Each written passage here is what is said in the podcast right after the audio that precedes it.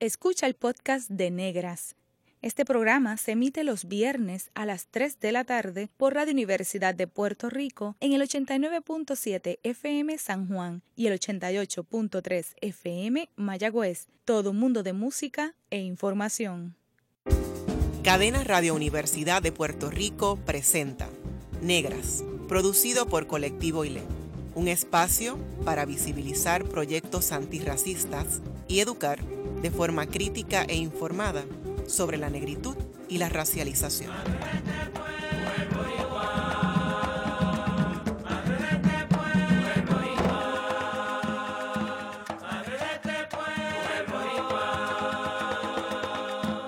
Saludos a toda la radioaudiencia que nos escucha a través de Cadenas Radio Universidad de Puerto Rico. En esta edición de Negras les saludan Bárbara Idaliz, Abadía Resach y Glorian Sacha, Antonetti Lebrón. Para conversar sobre salud y sexualidad y sus intersecciones de género y raza, hoy nos acompañan Mayra Díaz Torres y Ana Castillo Muñoz. Bienvenidas a Negras. Hola, saludos. Gracias. Pues para comenzar, Mayra Díaz Torres posee un bachillerato en psicología y una maestría en salud pública. Dirige la clínica y ella de Profamilias Puerto Rico, que provee servicios de salud sexual y reproductiva. Mayra colabora activamente con la Compañía Nacional por el Aborto Libre, Seguro y Accesible y forma parte de las juntas asesoras del colectivo ILE y de la organización comunitaria Urbia Pie. Y nuestra Ana Castillo Muñoz es periodista, y fundadora del blog erótico Con el Verbo en la Piel. Ha trabajado en distintos medios de comunicación nacionales e internacionales y es colaboradora de la revista étnica. Además, pertenece al colectivo de mujeres poetas Las Ancestras.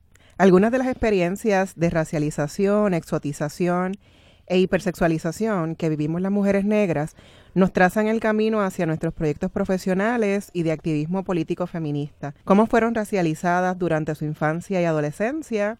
Y si recuerdan alguna experiencia de discriminación, de prejuicio racial, étnico y de género que hayan vivido. Bueno, eh, en mi caso sí. En mi caso han habido varias de diferentes eh, niveles, a diferentes edades, con diferentes nociones propias de que en efecto estaba siendo racializada. Eh, desde los cuatro años a mí me, me alisaron el pelo. pienso que esa es la primera vez eh, que, ¿verdad? Que me, reconocí y, y, pude tener una experiencia como persona racializada. Eh, fueron múltiples las ocasiones en que yo asistía con mi mamá a salones de belleza y me decían, no, con ese pelo yo no puedo bregar. Este, y mi mamá hizo lo que pudo, con lo que tenía, con lo que sabía y con lo que podía bregar en ese momento. Y esa fue como que la primera experiencia de, alisar el pelo. Eh, en el colegio, yo vengo de un colegio católico en Caguas, eh, de gente de una diferente clase social que yo.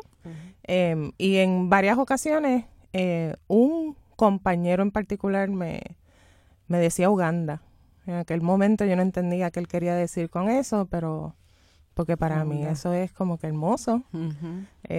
pero ahora puedo entender el contexto en el cual lo, lo hacía y en cuanto a la sexualización ha sido una constante, ¿verdad? Yo soy una persona alta, eh, voluptuosa, grande, desde siempre. Eh, y caminaba por el pueblo de Caguas, por la urbe de Caguas a, mi escuela desde, desde niña. Y podía ver cómo, incluso con uniforme de colegio, eh, muchas personas, hombres y mujeres, eh, me lanzaban unos comentarios que yo en aquel momento no entendía y, y, no, ¿verdad? No, no, no, le, no le mostraba mucha, no le daba mucha atención, pero sí, ahora ya con estos 43 años eh, puedo contextualizar esas experiencias y decir eh, sin lugar a dudas que, que sí, hay una racialización y una hipersexualización de los cuerpos negros femeninos, sin lugar a duda. Y Ana, en tu caso. Pues sí, en mi caso también fue bien parecido a la historia de Mayra.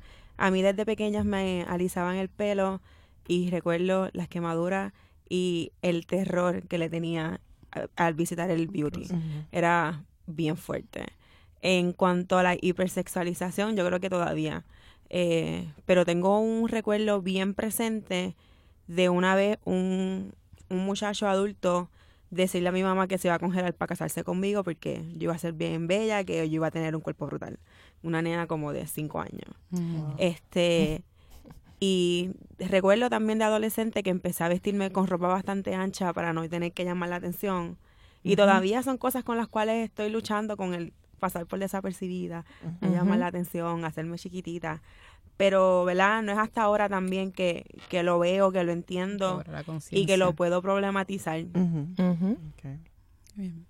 ¿Cómo trabajan eh, los asuntos de racialización desde sus espacios de trabajo, tanto desde la, de la clínica, las campañas que lideran y las plataformas multimediáticas con el verbo en la piel? Pues, fíjate, es bien interesante porque a veces uno hace un trabajo de forma orgánica que no sabe que verdaderamente pues tiene un nombre como racialización. Así que creo que lo hago dan, hablando desde mi experiencia, problematizando también lo que a mí me pasó y que es lo que le sigue pasando a muchas niñas y muchas mujeres en este país. Eh, y quizás dándole hasta cierto punto un enfoque de que eso no está bien, de que tenemos que denunciarlo, de que cómo lo podemos identificar, yo pienso que por ahí es que va un poco. En el caso de, de la clínica, pues hay que reconocer el contexto más amplio en el que habitamos, que es una industria de la salud eh, corporativa, aseguradoras haciéndose millonarias, ¿verdad? Eh, y, y, esa industria, que no debe ser la salud, pero hablando de lo que es, en este momento, eh, está quebrado, ¿verdad? Es un, es, un, es un sistema que se nutre no necesariamente de la, de la salud, sino de la desigualdad. ¿verdad? Mm. Y el poco acceso que tienen algunas personas a, a esos servicios de salud, ¿verdad? Este, eh, hay claro que hay unas determinantes sociales que afectan directamente a alguna gente y a algunas no. Este, especialmente las mujeres, mujeres negras, mujeres pobres, que somos la mayoría de personas en este país. Eh, trabajamos también con los proveedores eh, los proveedores de servicios de salud, médicos, enfermeras, técnicos, eh, manejadores de casos, en que problematicen ¿verdad? el caso clínico de esa mujer. Que sí hay unos indicadores clínicos y, y unos síntomas y un cuadro y una evaluación médica que se hace, pero debe ser más allá, ¿verdad? Porque esta mujer llega a nosotros en un estado tan agudo, tiene respuesta.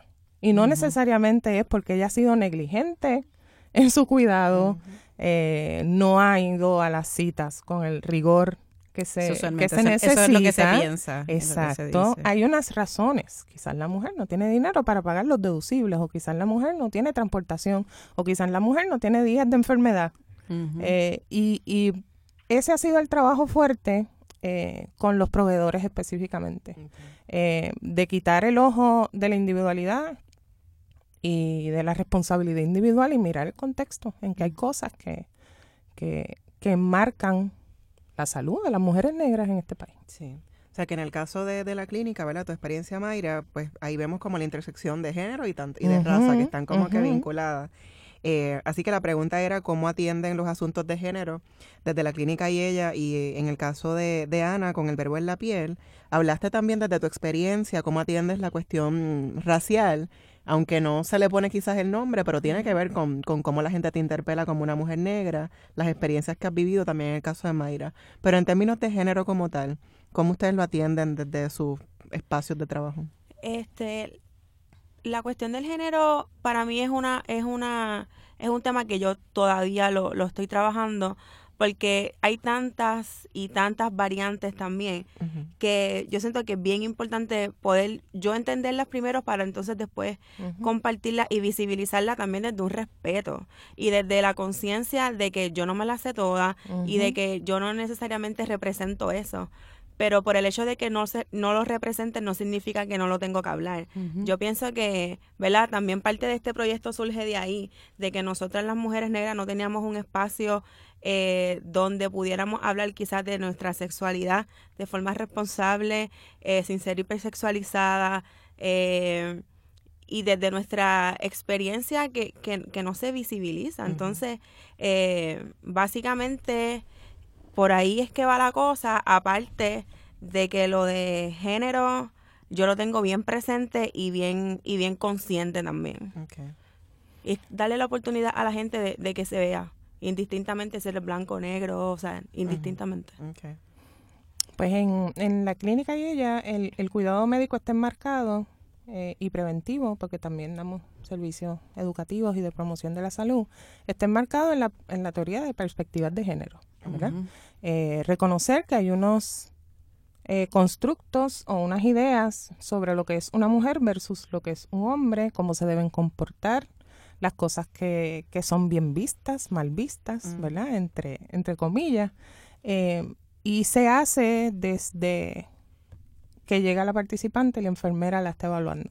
Mm. Eh, como toda clínica de salud sexual y reproductiva, la sexualidad de, mujer, de la mujer, pues se pregunta, se indagan preguntas, ¿verdad? Y, y, y, es curioso ver cómo las mujeres muestran vergüenza. Eh, conversando y hablando, conversando y hablando sobre sus prácticas sexuales.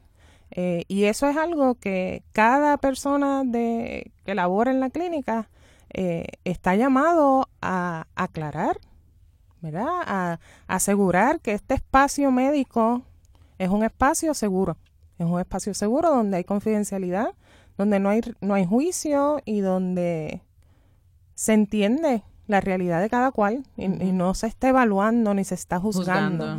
Pero es increíble cómo las mujeres llegan con esta cara de ¿cuántas parejas sexuales yo he tenido? Ay, pues mira, y lo dicen bien bajito. Este, y eso pues da cuenta de, de cuán sistematizada está, eh, ¿verdad? Esas expectativas de género de, de, del rol que se supone que tengamos las mujeres en la sociedad y, y, y cómo se supone que sea nuestra sexualidad. este, no asumimos tampoco, ¿verdad? Eh, somos diversas. Somos diversas y, y tenemos diferentes eh, contextos y tenemos diferentes preferencias y, expresamos nuestra sexualidad de una manera muy, muy diferente, muy fluida. Eh, y yo pienso que eso es algo que la clínica como espacio comunitario que brinda servicio de salud eh, es uno de sus valores, ¿verdad? este, allí todo es un ambiente más sororo, más, más, ¿verdad? En su mayoría somos mujeres. Eh, y eso tiene mucho que ver en la, en la tranquilidad con la que la mujer llega a, hacer el servicio X o a buscar el servicio X que, que necesita. Sí, que también me imagino que se convierte en un espacio de liberación eh, en ambos, ¿verdad? En ambos de poder hablar, de, poder hablar y de poder preguntar, a pesar de todos los tabúes con los que y las construcciones sociales con las que vivimos. En, en otra línea, Mayra afirma, sabemos que afirma desde que una de las revoluciones más grandes que se pueden conspirar es a cerrar la brecha que existe entre los servicios de salud y las personas que viven en condiciones de pobreza y vulnerabilidad que necesitan esos servicios que ofrecen ustedes en la clínica. En tu experiencia como salubrista, ¿cómo has visto esa brecha a lo largo de tu carrera profesional? Pues mira, es inmensa, es inmensa y es una de las cosas más frustrantes. Eh, yo quiero tener la seguridad de que lo que yo hago tiene un efecto. Eh, y yo sé que lo tiene. Y que lo que yo hago y lo que hacen mis compañeras y lo que hace la organización tiene su impacto, pero luchar contra un sistema tan grande y tan poderoso mm. eh, como es el, sistema de salud, ¿verdad? Ah, por decirle por decirle un nombre es bien frustrante. Eh, las, historias que vemos todos los días frustran, ¿verdad? Porque decir que no frustra es estar mintiendo. Eh, da muchas ganas y mucha energía de hacer una diferencia y de hacer un, aunque sea, ¿verdad? Eh, lo que nos toca, que cuando esa participante esté allí tenga una experiencia digna, positiva, humana, sensible, sensibilizada, que salga mejor de como entró, ¿verdad? Ese, ese debe ser nuestro. Ese es mi norte, ¿verdad? Todos los días con, con cada una de las participantes, pero la realidad es que las circunstancias en las que las personas nacen, crecen, viven, envejecen, son cruciales, ¿verdad? Son, son inseparables de, de cómo va a estar su salud. Determinan, ¿verdad? Son los factores determinantes de la salud. Eh, y, y, a veces es bien, bien frustrante saber que, eh, sin lugar a dudas, una mujer negra, una mujer indocumentada, una mujer eh, que por alguna razón no tiene su estatus migratorio claro o establecido como establece, valga la redundancia, el sistema, no va a tener acceso a muchas cosas que necesita, ¿verdad? y, y, eso es bien frustrante, eh, pero se hace la revolución todos los días. Y, y, todos los días abrimos las puertas para, para tratar de servir y, y, que, ¿verdad? He tenido la oportunidad de trabajar contigo también en otros contextos y sabemos que hay unas capas que hacen este esta brecha mucho más, más amplia, como en el caso de, de las juventudes, como en el caso, ¿verdad? Hablando también de, de las, las mujeres mayores, las personas mayores, hay otras, ahí hay otras capas que también se, se imponen. Y si empezamos a hablar de la salud sexual y reproductiva de las mujeres negras jóvenes, o sea, es, como, como tú dices, la cebolla, ¿verdad? Hay tantas y tantas y tantas capas. Eh, incluso eh, tenemos historias de algunas de las mujeres jóvenes que nos visitan que hay muchos médicos, proveedores de salud, médicos médicas, que no las quieren atender por el mero mm. hecho de ser jóvenes. Así que, como dijiste, ¿no? Frustra que esa brecha, cuando empezaste, querías que se fuera cerrando y que se está ampliando cada vez más, ¿no? Sí. Y que vas identificando unos perfiles que apuntan hacia mujeres negras, indocumentadas o mujeres trans, y verdad, podemos seguir añadiendo eh, ciertos grupos y ciertas capas, ¿no? Eh, ¿Cuán duro es canalizar esas historias y también te pregunto Ana cuando escuchas en tu blog cuando la gente te, te comenta verdad eh, cómo ustedes canalizan esas experiencias de violencia machista obstétrica yo recibo un montón de mensajes constantemente este cuando a mí me llegan mensajes que, están relacionados a la violencia machista yo creo que lo primero que yo le digo a, a la persona que me escribe es que ya no, no tiene la culpa ¿verdad? Porque muchas veces vienen con, con ese peso de que fue por mi culpa, yo hice tal cosa. No, no, no, no, no, no es tu culpa. Eh, luego de ahí es orientarla, ver si ella está bien, qué necesita, si tiene un círculo este, de apoyo, que puedan estar con ella y también dejarle saber que a lo mejor yo no tengo todas las herramientas para poder ayudarla, pero sí la puedo referir a otros lugares o con otras personas que verdaderamente pudieran dar el, el, la ayuda que ella requiere o que él requiere o que ella requiere. Así que básicamente es primero estabilizar, saber si estás bien, si estás en un espacio de peligro o no, y entonces pues referir. Eh, yo voy por la línea, ¿verdad? Eh, por esa misma línea, primero validando que existe. Y puede parecer una sencillez. Validando a esa mujer, tienes razón, eso fue violencia, lo siento mucho. Eh, porque vivimos y vamos por la vida eh, excusando las violencias a las que estamos siendo sometidas. Y muchas veces tanto se nos dice que son cosas de una, que son cosas de una, que uno al final se lo cree.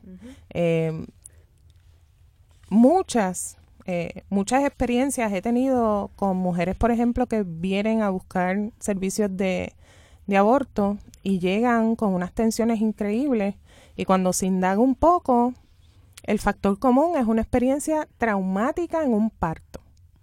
¿Verdad? Y todo lo que parezca ese parto me va a causar terror. Eh, y cuando digo experiencias traumáticas son las experiencias más indignas que ustedes se puedan imaginar sobre el proceso. Yo he tenido pacientes que han dicho que han sido amarradas durante su proceso y que no se les ha dejado ambular, que no se les ha dejado estar acompañada. ¿verdad? Y, y, a, y a veces pensamos que, que se requiere de mucho y, y quizás es tan sencillo como decir, mm. mira, valido, valido tu, tu experiencia y lo siento mucho. Y no es normal y no está bien. Y hay cosas que tú puedes hacer. Sí. Gracias por eso a ambas. En breve regresamos con Negras y continuaremos conversando con Mayra Díaz Torres y Ana Castillo Muñoz sobre mujeres negras, salud y sexualidad. Sigue en sintonía con Radio Universidad de Puerto Rico. Está escuchando el podcast de Negras. Este programa se emite los viernes a las 3 de la tarde por Radio Universidad de Puerto Rico en el 89.7 FM San Juan y el 88.3 FM Mayagüez. Todo mundo de música e información. Ustedes está escuchando Negras, inspiradas en la grandeza de nuestras ancestras. Les hablan Bárbara Abadía Resach y Glorian Sacha Antonetti Lebrón. Hoy hablamos de salud y sexualidad con Mayra Díaz Torres y Ana Castillo Muñoz. Mayra, estuvimos conversando un poco de, de todas las violencias que se dan en el espacio sistémico de la salud ¿Qué sugieres para accesibilizar los servicios de salud a personas con vulnerabilidad económica y social, mujeres negras, mujeres pobres, mujeres inmigrantes, mujeres trans y jóvenes? Primero que todo, pienso que hay que reconocer, hay que reconocer la disparidad, que la disparidad está disparada, Es bien, bien marcada. Eh, reconocer que hay un número, una cifra que va a tener mucho que ver con tu salud, con tu longevidad, con tu calidad de vida.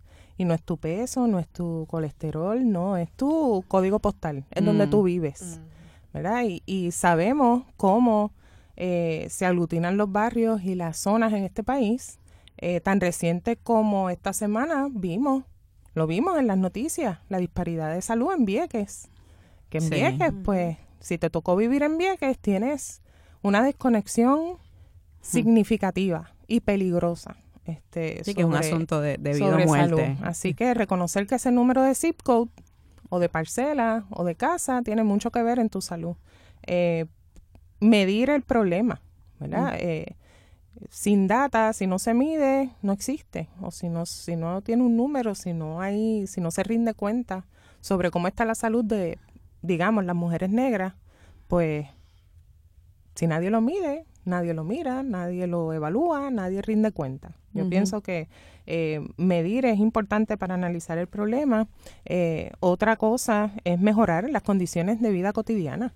Eh, la desigualdad, la pobreza, eso tiene un efecto directo en la salud de las personas. Y si mm. una madre pobre tiene un hijo, pues eso, eso se carga también, ¿verdad? eso se pasa de generación en generación, esa, esa eh, desconexión. Eh, también fortalecer redes comunitarias. Hay organizaciones, grandes organizaciones que están haciendo mucho por las mujeres eh, en, en, sectores de vulnerabilidad, Taller Salud, Profamilia, este, por nombrar algunas. ya no hay que inventar la rueda, sino que hay que reforzar la capacidad y la de impacto que tienen esas organizaciones, que están haciendo un buen trabajo en reconocer esas disparidades y, como decía Bárbara ahorita, tratar de cerrar esa, brecha, ¿verdad? Cerrarla poco a poco. Eh, y como siempre, luchar contra la distribución desigual de poder, de eso es lo que se trata. Estamos hablando de colonialismo, racismo, eh, capitalismo. Eh, todos los ismos. Todos los ismos. Con eso, ¿verdad? Con eso como pie forzado, porque es la matriz de donde surge todo esto, ¿verdad? Este, eh, en la medida en que erradiquemos esos males, racismo, colonialismo y capitalismo, podemos dar unos pasos significativos en, en, en, la reducción de esa brecha y en, y en, y en asegurar que todas las personas puedan tener un acceso a una vida y una salud digna. Definitivo, y ojalá que muchas más mujeres eh, o personas que puedan recibir los servicios como en una clínica como en la que trabaja, sepan de su existencia, porque muchas veces no se sabe eh, y se siguen repitiendo ¿no? los mismos patrones en donde uno busca el servicio porque desconocemos que hay esos otros lugares. Así que gracias por el trabajo que haces y porque existan clínicas como ella y, que es un trabajo también de base comunitaria, que eso hace una diferencia significativa. Ana, a través del Salón Literario Libroamericano y del Festival de la Palabra, ofreces talleres de escritura creativa como herramienta sanadora. ¿Qué buscan sanar las participantes y cómo se sana desde la escritura? Pues me ha tocado trabajar específicamente con jóvenes. Este, ¿qué sanan los jóvenes? Las experiencias desde la casa, el entorno, eh, las relaciones que tienen entre sí, sanan eh, el tío que te toca, sanan eh, cómo decirle a mis papás que soy homosexual o que soy lesbiana. Eso es lo que sanan, ¿verdad? Los jóvenes sanarán un montón de otras cosas más, pero esas han sido las cosas con las cuales me, he topado cada vez que voy a una escuela. Eh, y más que escribir, es conversar. Yo siento que muchas veces estos jóvenes no tienen con quién hablarlo, eh, que los pueda entender, que, que se puedan también ver reflejadas y que no los juzguen. Sobre todo eso, porque, ¿verdad? Según, lo, según toda la información que recibo, no saben con quién hablar sobre las cosas que verdaderamente los aquejan porque siempre es rechazo, los juzgan, es que tú eres culpable, es que no estás haciendo las cosas bien, es que no tienes que estar pendiente a eso, que eso sanan. Y es bien, es bien fuerte también porque uno, uno estuvo ahí y hay cosas que en, a esa edad quizás yo no tuve o, o u otras personas no tuvieron cómo apalabrarla y que estos muchachos y estas muchachas lo, lo, lo tengan, le das también un respiro, le quitas un paquete de encima. Que es una responsabilidad bien grande Sí. para, para ti, ¿verdad? Sí. De canalizar también de Total. nuevo las historias que te cuentan en desde el blog, pero también, o sea, que hay que tener... Sí, coraza. Sí, porque- lista. Sí, sí. Y yo creo que, fíjate, eh, conectando un poco, eh, yo creo que también hay un asunto de la historia. Y nosotros en Colectivo ILE siempre hablamos de, de eso que está bien, bien en nosotros, de esa memoria ce- celular. Y venimos, la- lamentablemente, de una historia y quizás a veces están sanando cosas que ni, ni reconocen, que, que experimentaron y que generaciones eh, tan cercanas como una abuela vivieron, cosas como la esterilización masiva, eh, la violencia obstétrica, eh, cómo se experimentó con los, las cuerpas de las mujeres negras eh, en Puerto Ujú. Rico. Eh, así que yo creo que abandonos. hay ahí, Ujú. ¿verdad? Una madres jefas de familia usualmente solas, así que hay ahí hay muchas otras cosas que quizás esos jóvenes están están sanando a Sí. través de ese proceso y que no no que tienen lo ni idea. visto, Sí. Que nunca lo habían Y- visto, que, que es normal. Y que para empezar, por años, el cuerpo de las mujeres negras no fue de ellas. Ujú. Fue del amo, de, de- fuimos nodrizas, fuimos Sí. muchas cosas, pero eh, en este momento, ¿verdad? Son esos años de, de herencia, de, de esos dolores y, y el parto, por ejemplo, de, de las mujeres negras nunca ha sido suyo, ¿verdad? Y, y no es no es casualidad que los índices de mortalidad materna en, en ¿verdad? de mortalidad materna cuando cuando paren Infantes negros, sí. infantes negros, o sea, no es casualidad, no es casualidad. Sí. Así que sigamos el cimarronaje. Sigamos desde la literatura, ¿verdad? Desde los servicios. Mayra, eres dula de aborto. Eh, interesante, y si nos puedes compartir qué es una dula de aborto, pero también nos gustaría saber cuál es el estado de situación del aborto en Puerto Rico, cuál es el estatus del proyecto del Senado 950, cómo la criminalización del aborto, que es legal en Puerto Rico, afecta a las mujeres negras particularmente. Pues una dula de aborto es una persona eh, que acompaña en el proceso, es una acompañante.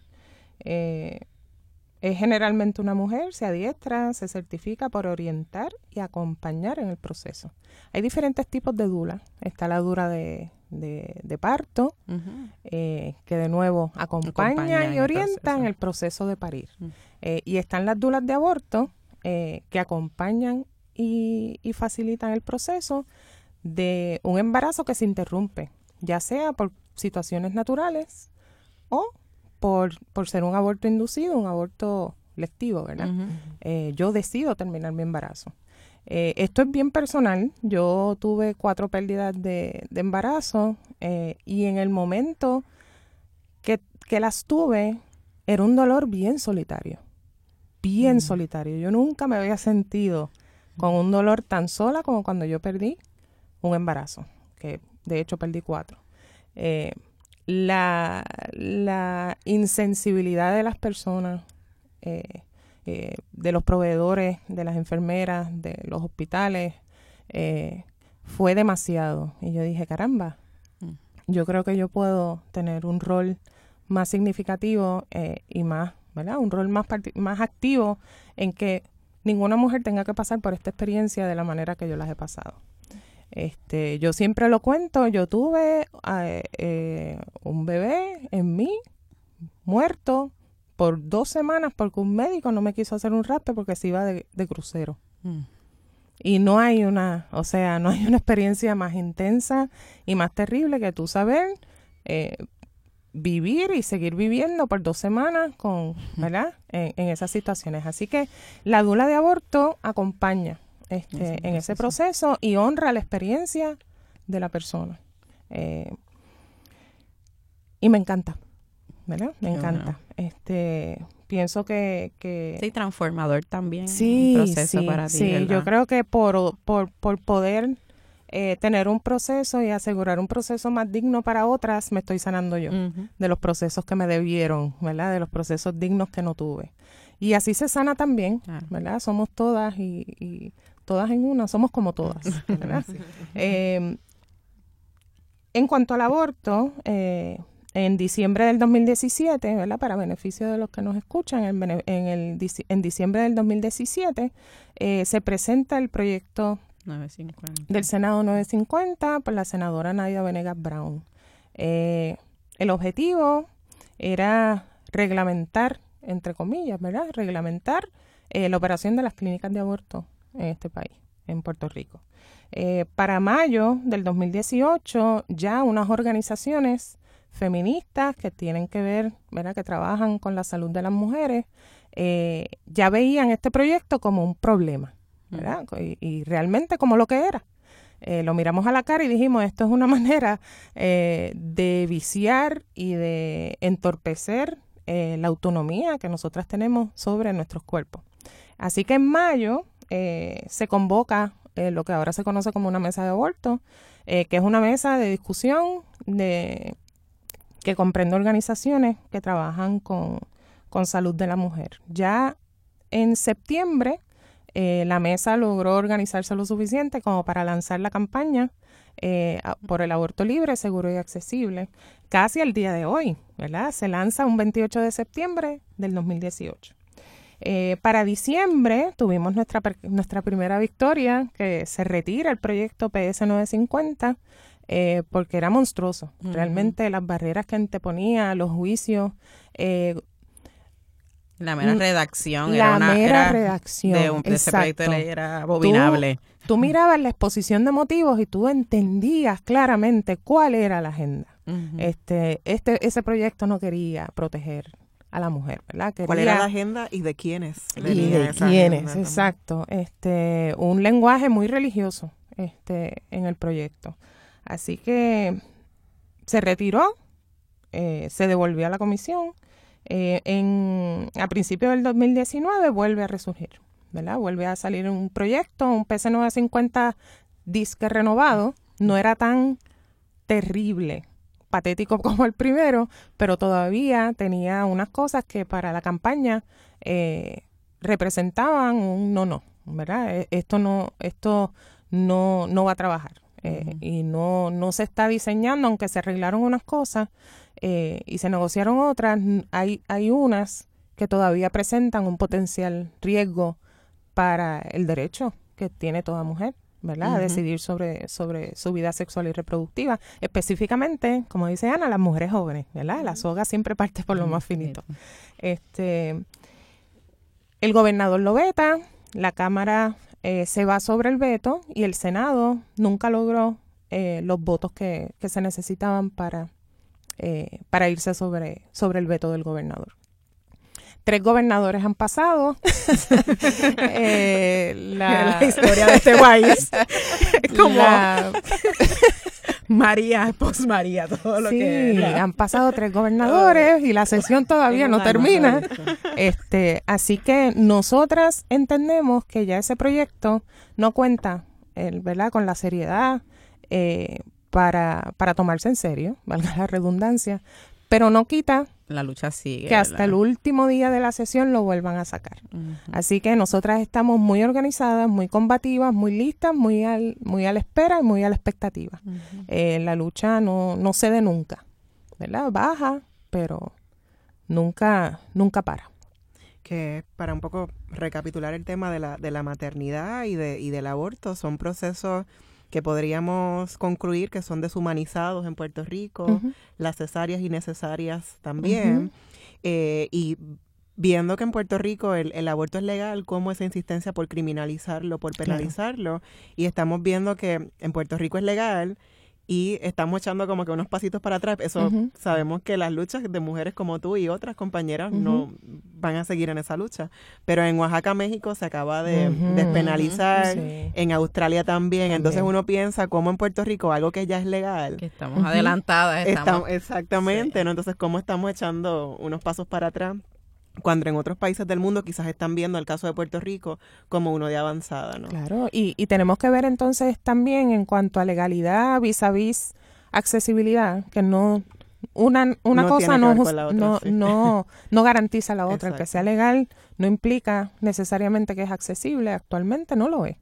Em, pero tenemos que ver el contexto más amplio, por, pues, somos colonia, eh, y el contexto del, del, del, del fenómeno Trump ¿verdad? Y, la, y la, las leyes que ha pasado y las, las posturas que, que él es muy vocal, ¿verdad? Eh, tomando súper, duper, extra conservadoras, pues tienen su, ¿verdad? Tienen su efecto, tienen su efecto y, y pues aquí también se está dando la lucha, pero estamos bien contentas de que en el mundo hayan tantas y tantas y tantas mujeres y personas solidarias que, eh, que dan el todo por el todo y logran cosas maravillosas. Bueno, Ana, la gente toma el tema de la sexualidad y el erotismo como un asunto, un asunto trivial y de comicidad. ¿Cómo haces para que tu trabajo en, con el verbo en la piel sea reconocido como uno serio y educativo? Le pregunto a ambas cuáles son los principales mitos sobre la sexualidad femenina, cuáles son los estereotipos vinculados a las estéticas femeninas y a la apariencia física. Pues mira, eh, yo pienso que la gente lo toma en serio porque pueden empatizar. Eh, y se dan cuenta de que hay una persona que verdaderamente está interesada en escucharte, en saber qué es lo que estás eh, pasando y ver cómo te puede ayudar. y creo que también tiene que ver un poco que se toma el tema de la sexualidad como algo trivial cuando viene de parte de una mujer. Eh, porque si un hombre, un hombre eh, habla de sexualidad es como un tema bien serio, como que y bien y bien formal. Pero cuando nosotras lo hablamos es como, ay, déjate de cosas, las mujeres no hablan de eso. Y yo pienso que el hecho ya de que haya mujeres hablando de sexo de forma eh, libre y placentera y normal es que hace que quizás este proyecto tenga el éxito que tiene. Y al mismo tiempo creo que se debe también a que es un espacio seguro donde tú puedes simplemente hablar, preguntar, dejarte ser y que nadie te va a estar juzgando, donde vas a encontrar una información, este...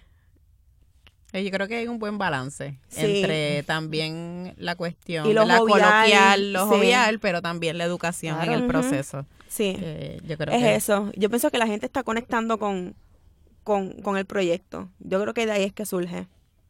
bien. Los espacios. Yo creo que aquí hay un hilo importante mm.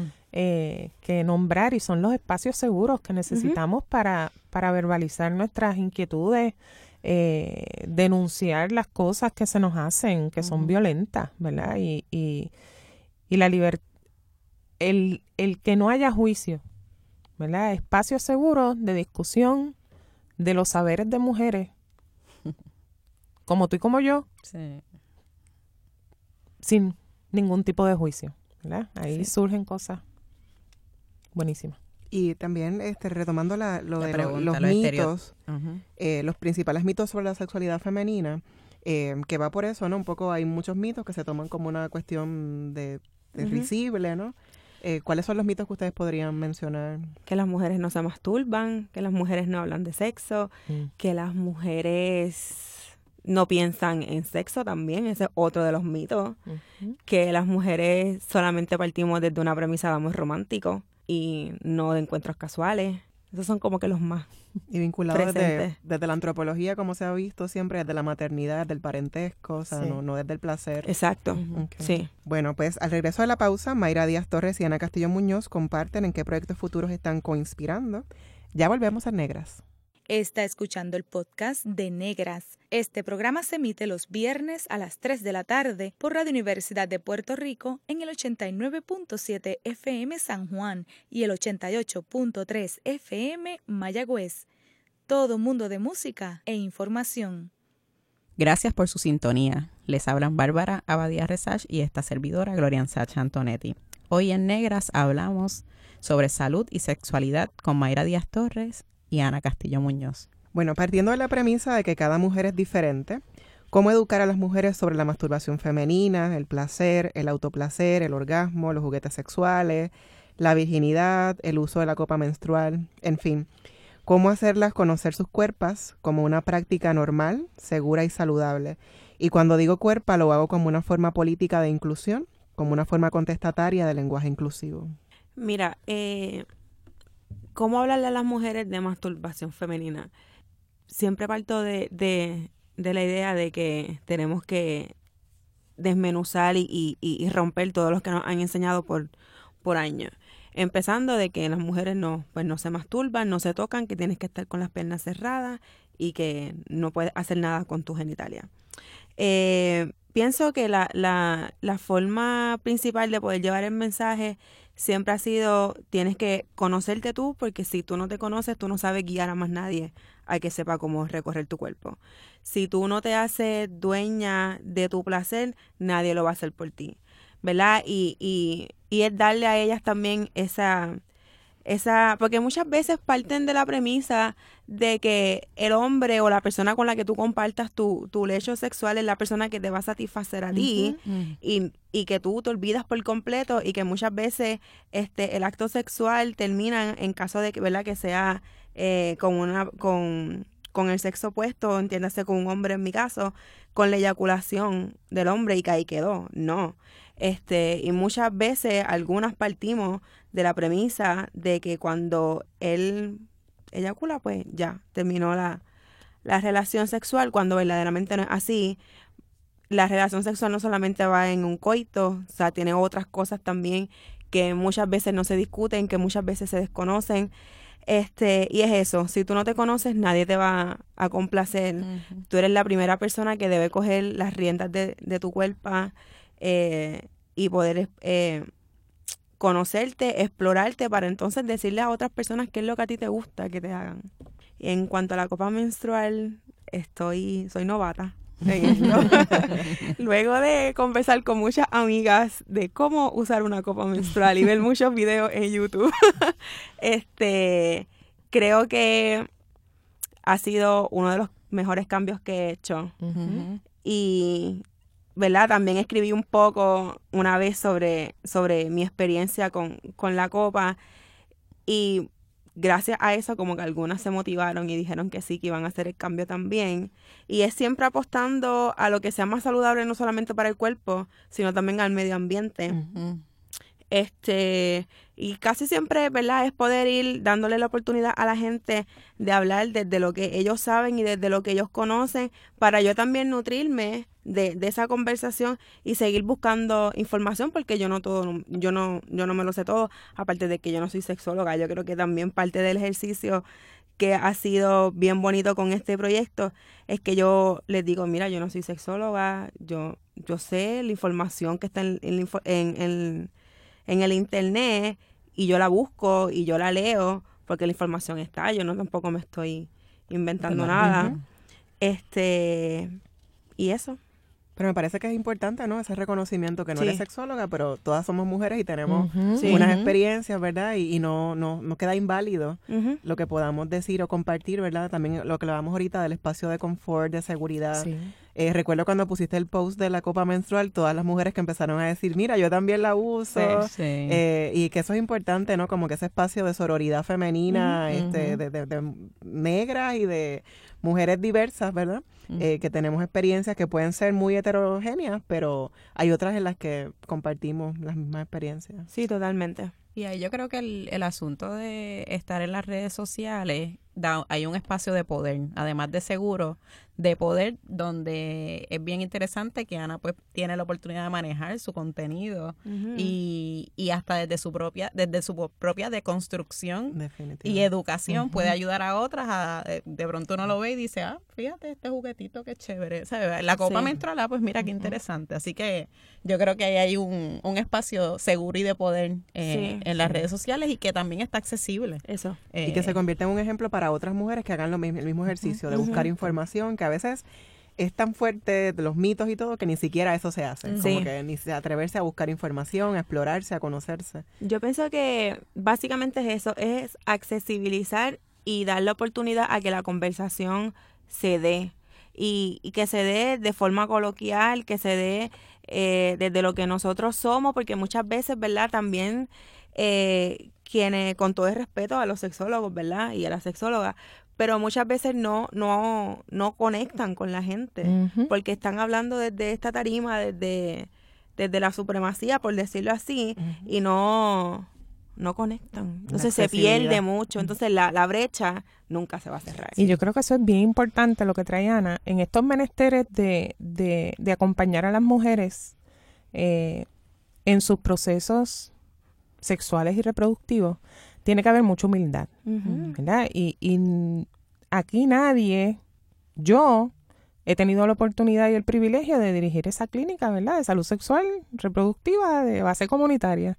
Pero yo no soy el Mesías, ni la Mesías, ¿verdad? Y, es un ejercicio eterno, intenso y bien duro de tú reconocer que cada una de esas mujeres son las que mejores, las que mejor saben de su cuerpo y de sus condiciones y de sus contextos y lo que están capacitadas a hacer eh, y eso es un ejercicio constante porque es bien fácil, como dice Ana, uno anteponerse como la experta o el experto, ¿verdad? A nivel académico, cuando sabemos que entre mujeres, y más aún entre mujeres negras como nosotras, ha habido una historia increíble de, de cuidarnos, ¿verdad? Y de, y de compartir estos truquitos que a mí me funcionan, que va desde prácticas hasta ungüentos, hasta... Eh, una sabiduría ancestral. Una sabiduría. Y, y realmente es como nosotros retomamos esto a nivel comunitario, ¿verdad? Y reconocer que toda mujer puede ayudar a otra mujer eh, a, a tener una salud más plena este, y más completa salud sexual, ¿verdad? A eso me refiero. Sí, a mí muchas veces me escriben pidiéndome consejo y demás, y yo le digo, mira, yo no te lo tengo ahora mismo a la mano, no te quiero dar una información eh, que no es correcta, déjame buscar, déjame leer y cuando lo tenga, pues, pues te escribo. Tuve un caso de una muchacha que, que tenía un hongo vaginal. Y ella me escribió súper, o sea, llorosa, mira, que no sé qué hacer, que me duele, que me arde, eh, pregúntale a las muchachas de tu página si en ellas han pasado por esto o si tú has pasado, dime, o sea, ella toda la historia. Y yo, mira, yo nunca he pasado por eso, pero vamos a abrir la cajita de preguntas. Ese día yo recibí tantas y tantas respuestas que yo me quedé boba muchachas enviándome fotos de las cremas que ellas usan, de remedios caseros, que si ponte yogur, que si ponte esto, que si ponte lo otro. Y yo, wow. Hace como dos o tres días hablé con la muchacha y le pregunté, dando seguimiento. Mira, ¿cómo, ¿cómo estás? ¿Cómo te sientes? Pues bien, gracias a tu ayuda y todas las muchachas que hablaron, pues se normalizó y yo, ok, wow, lo estamos logrando. Funciona, Sí. Qué bien.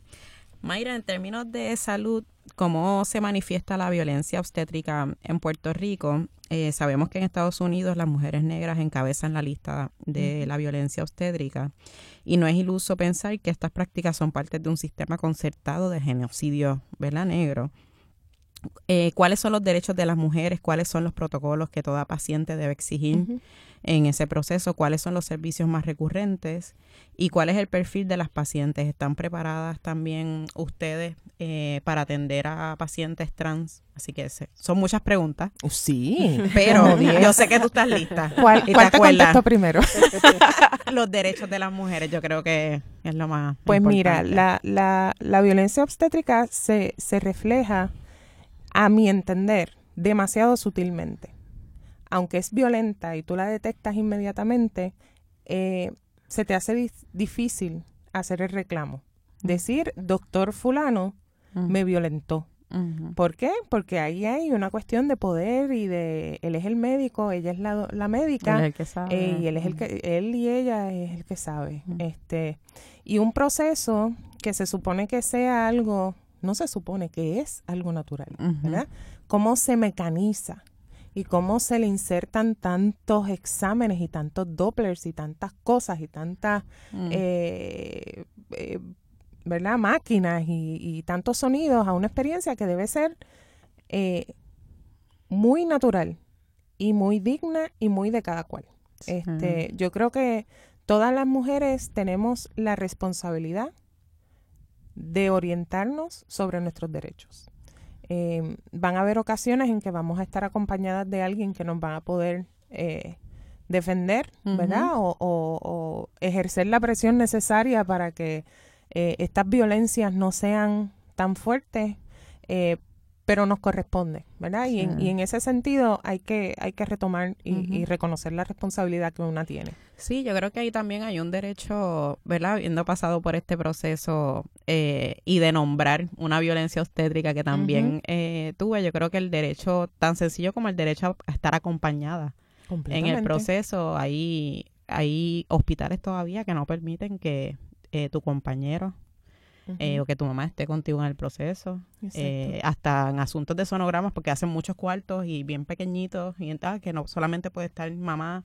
Y de pronto hay un hay una, unos asuntos que son bien sencillos y ya son violencias, pero no necesariamente las podemos eh, apalabrar.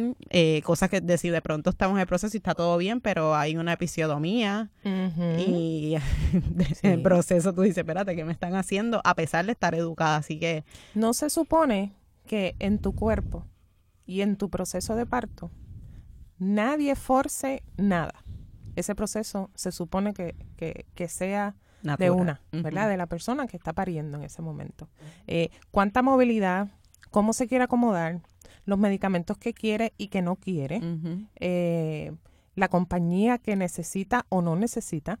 eh, es básicamente reconocer que el parto es nuestro, ¿verdad? Y, y, y que es, una, es un asunto sumamente natural, eh, que no debe ser tan mecanizado ni tan, ¿verdad? Eh, eh, patologizado. No es un asunto de enfermedad, ¿verdad? Y me llamó, fíjate, la atención que mencionaste ahorita que una de las razones por la cual más mujeres deciden eh, o, o quieren practicar un aborto es porque sufrieron una violencia obstétrica que no necesariamente se atendió. Pues No, no necesariamente. No necesariamente. Mm, eh, básicamente lo que, lo que, la experiencia, ¿verdad? Eh, que nosotras tenemos allí en base a las historias que vemos y, y los casos que atendemos, es que muchas mujeres llegan con unos traumas. Eh, porque desde regaños Mm. hasta piensa en el novio, si te duele piensa en el novio, o no te estabas quejando cuando lo estabas haciendo. Mm. Eh, todas ese tipo de cosas dentro de la vulner- vulnerabilidad del asunto, pues, ¿verdad? A veces la mujer está en una situación de tanta vulnerabilidad, pues no tiene ni energía para defenderse. Mm. Sin embargo, cuando sale del, proce- del proceso y bajan los niveles de adrenalina y los niveles de ansiedad, ahí es que uno tiene la plena conciencia de que, diatre, lo que me dijo este médico. La enfermera, lo que o lo que me pasó, o cómo me trataron, o me amarraron, o me hablaron, o me gritaron, como si yo fuera una niña. Eh, y esas cosas pues quedan en, en, en una. Y muchas veces cuando hay que hacer, y no necesariamente un proceso de aborto, cuando hay que hacer un papá Nicolau, cuando hay que hacer una consulta anual de mantenimiento, pues esas ansiedades que tenemos por ir al Están. médico y los instrumentos y las cosas, pues que nos causan ansiedad. Y muchas de las eh, de los casos que yo he visto es precisamente porque han tenido una experiencia sumamente traumática en un parto eh, o en una visita, ¿verdad? Ginecológica de rutina. ¿Hay algún perfil en específico también de quienes han tenido esa experiencia? Pues mira, en, en, en estas cosas yo soy, yo como salubrista soy fanática de los perfiles, pero en este tipo de cosas no hay general. perfil. Todas, ¿verdad? Todas las diversidades eh, están representadas.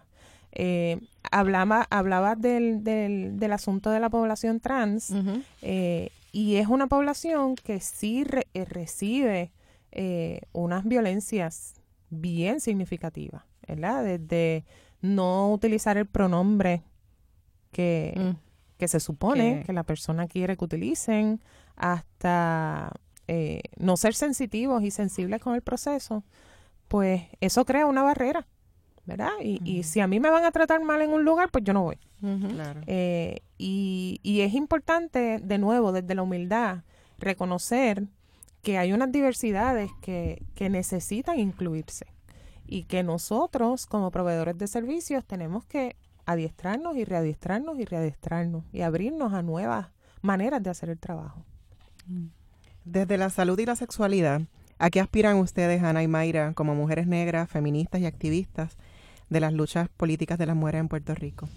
Eh, yo aspiro a ayudar a muchas mujeres a sanar la relación que tienen con su cuerpo, a abrirle camino a niñas y mujeres a que no pasen quizás por lo que yo pasé cuando fui niña, este, en términos de mi cuerpo y de cómo se me miraba. Aspiro a que la educación sexual sea más accesible para todos. Aspiro a seguir creciendo con este proyecto y llevarlo a otro espacio. Yo aspiro y trabajo todos los días para que se garantice el derecho de las mujeres a la salud, eh, que se validen los reclamos que tantas veces tenemos que traer.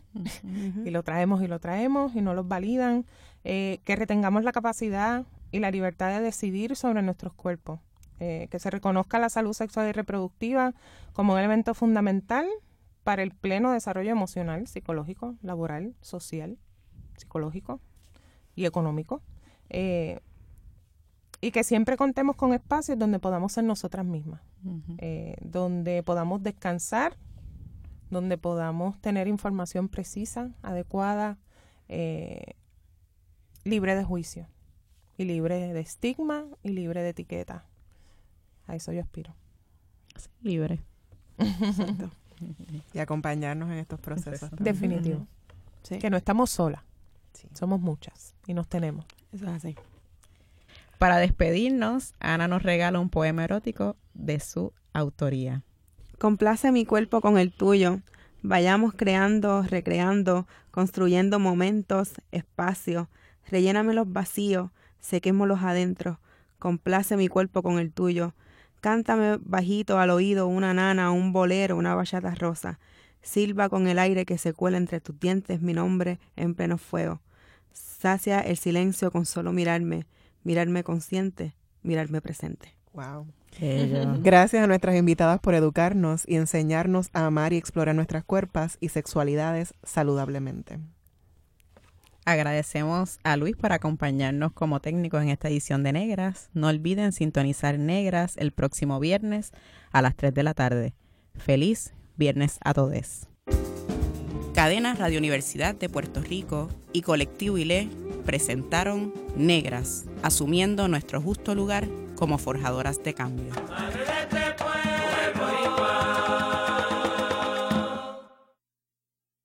Acaba de escuchar el podcast de Negras. Le invitamos a que nos sintonice los viernes a las 3 de la tarde por Radio Universidad de Puerto Rico en el 89.7 FM San Juan y el 88.3 FM Mayagüez. Todo un mundo de música e información.